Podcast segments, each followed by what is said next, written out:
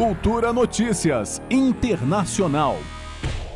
Durante a pandemia, milhões de mulheres na América Latina foram levadas à situação de pobreza, perderam seus empregos e sofreram com mais violência de gênero. É o que disse a diretora da ONU Mulheres para a América Latina e Caribe, Maria Noel Vaeza. A especialista disse que com a pandemia é possível comprovar que as consequências para as mulheres foram desproporcionalmente negativas. A crise sanitária ha deixado em evidência os grandes desafios que temos como sociedades.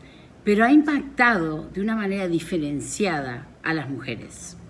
Las mujeres están en la primera línea de la respuesta y asumen mayores custos físicos y emocionales. De acordo com a CEPAL, a Comissão Econômica para a América Latina e Caribe, o PIB da região sofreu uma queda de 7,7% em 2020, uma das maiores da história, enquanto a taxa de desemprego chegou a 10,7%.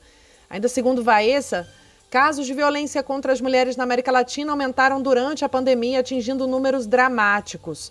Porque a pandemia e o confinamento aumentado os níveis de violência contra mulheres, niñas e adolescentes, acompanhado por barreiras adicionais de acceder a serviços essenciais que puedan salvarle as vidas. Dados da CEPAL indicam também que no ano de 2020, cerca de 6% das mulheres da América Latina foram vítimas de algum tipo de violência de gênero em diversos âmbitos das suas vidas. Considerado marco histórico na luta das mulheres por mais oportunidades e reconhecimento, o 8 de março foi instituído como Dia Internacional da Mulher pela Organização das Nações Unidas, a ONU, em 1975. Muitos historiadores relacionam a data a um incêndio ocorrido em 1911 em Nova York, no qual 125 mulheres morreram em uma fábrica têxtil.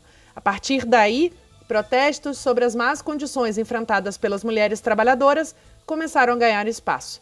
Mais de um século depois, as mulheres seguem na luta por igualdade de direitos. Juliana Medeiros, para a Cultura FM. Cultura Notícias Internacional.